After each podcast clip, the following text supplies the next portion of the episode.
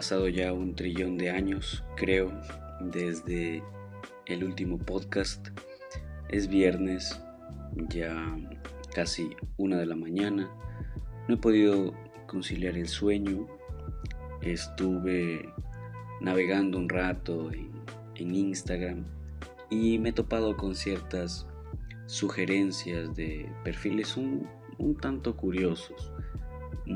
No es el, típico perfil del, joven promedio que usa Instagram para compartir, eh, por ejemplo, fotos de sus mascotas, de, sus plantas, es decir, que comparte un fragmento de su vida, no, sino que es el perfil del pseudo influencer, del sujeto que cree que su estilo de vida insignificante representa un modelo a seguir, es el, típico individuo que cree que el mundo gira a su alrededor, que se la pasa encerrado en una burbuja mirándose el ombligo y presumiendo una vida de vibras positivas. Bueno, son personas que tienen la falsa idea de que su misión en la vida es aconsejar de cómo hacer de tus días eh, mágicos o de cómo encontrar tu aura y vibrar acorde a lo que el universo tiene preparado para ti. Es decir, en Internet nos encontramos de todo, desde psicólogos, expertos en relaciones de pareja, hasta especialistas en salud mental. Y ojo, una cosa es compartir la opinión sobre determinado tema valiéndose de la experiencia y la investigación y otro muy diferente intentar implantar modelos de pensamiento y estilos de vida y excluir a quienes no adherimos a su falsa idea de felicidad. Así que hoy, en el episodio número 7 de Anhelando la Verdad, en busca de la felicidad. Bienvenidos.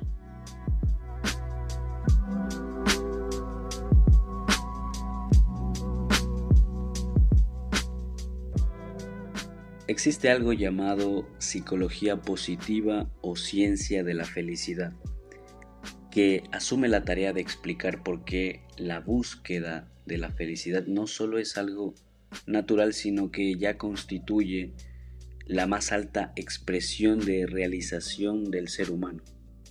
Ahora, la felicidad la relacionamos con, por ejemplo, las historias de éxito, eh, relacionamos la felicidad con relaciones sanas o con perfiles de personas, eh, cuando hablamos de, redes sociales, de personas que viajan por el mundo y presumen un estilo de vida de libertad financiera, esta idea de ser tu propio jefe, de que la vida es una sola y resulta que cuando les preguntas cómo le hacen para viajar, bueno, pues se los paga papá y mamá o sus parejas. Es decir, prácticamente hablamos de sanguijuelas, de parásitos, de buenos para nada. Gran parte de lo que vemos en redes sociales es falso. La felicidad em, se ha convertido en un movimiento lucrativo. Eh, ahora estamos hablando de que la felicidad ya es eh, una meta universal obligatoria, un concepto a través del cual se pretende medir y definir los rasgos psicológicos de una persona para determinar si tiene una mentalidad sana o no. Eh, los que están en redes haciendo de su intimidad un espectáculo es porque su vida es meramente propaganda y viven de eso. Es decir, necesitan de eso. Aquellos que gritan al mundo que son felices son los más desgraciados. Lo único que quieren es implantarte una falsa idea de lo que es la felicidad. Es decir, la felicidad no es igual a dinero, a pareja, a estatus, a reconocimiento, etc. La felicidad verdadera no es eso. Cuando buscamos constantemente la felicidad, querramos o no, vamos a estar encaminados a padecer sensaciones de insatisfacción y de ansiedad. Según los psicólogos positivos, la inteligencia emocional, la autonomía, la autoestima, el optimismo, la resiliencia y la automotivación eran una de las características psicológicas típicas de los individuos que presentaban niveles muy altos de felicidad, eh, de salud y de éxito personal.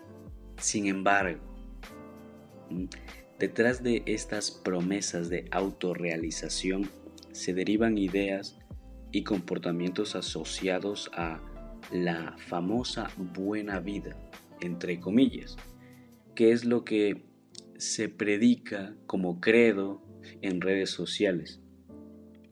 ¿Y qué es esto de la buena vida?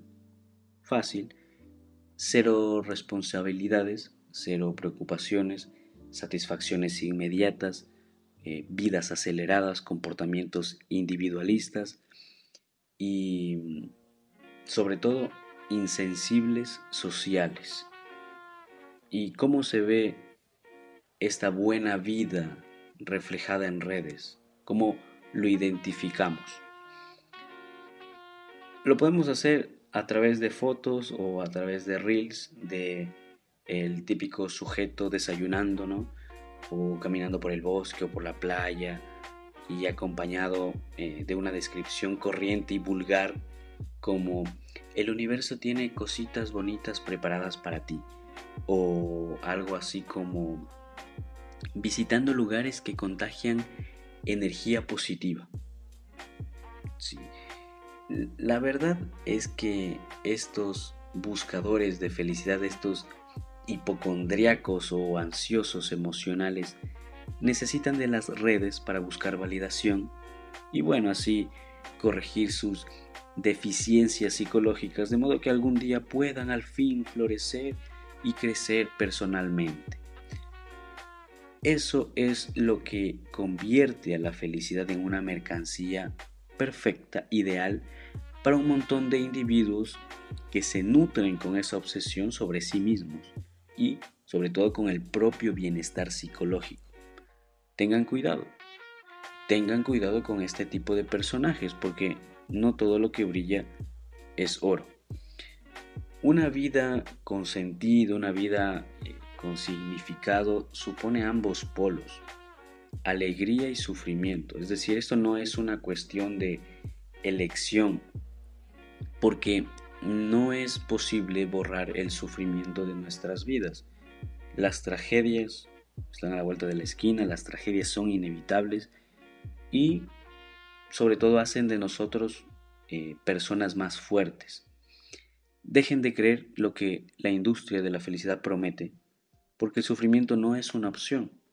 De hecho, una dosis de sufrimiento puede actuar como incentivo o como una oportunidad para un verdadero crecimiento personal o profesional. Hasta aquí el podcast de hoy. Espero que esta crítica hacia la falsa idea de felicidad, hacia la industria, la comercialización de la felicidad, nos permita entender o analizar el verdadero concepto de lo que significa ser una persona feliz. Cada uno está en las condiciones a través de su experiencia, de sus vivencias, del aprendizaje, en evaluar y determinar y finalmente adherirse a una idea de lo que significa la felicidad en sus vidas. Esto para entender que la felicidad como tal no es un producto y que no se puede comprar, que no es algo que vas a una tienda y lo adquieres como cualquier producto X, sino que va a depender estrictamente de nosotros, no de un tercero, no de un em, coach, no de el pseudo influencer, sino de nosotros.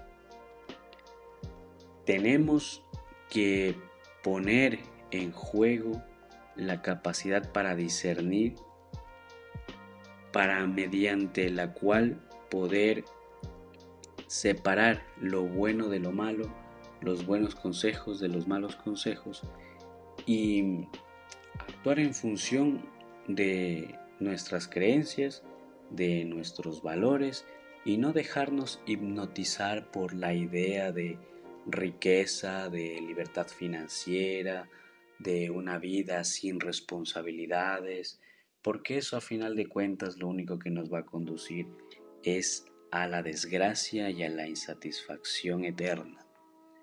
Hasta aquí el podcast de hoy. Gracias por el espacio.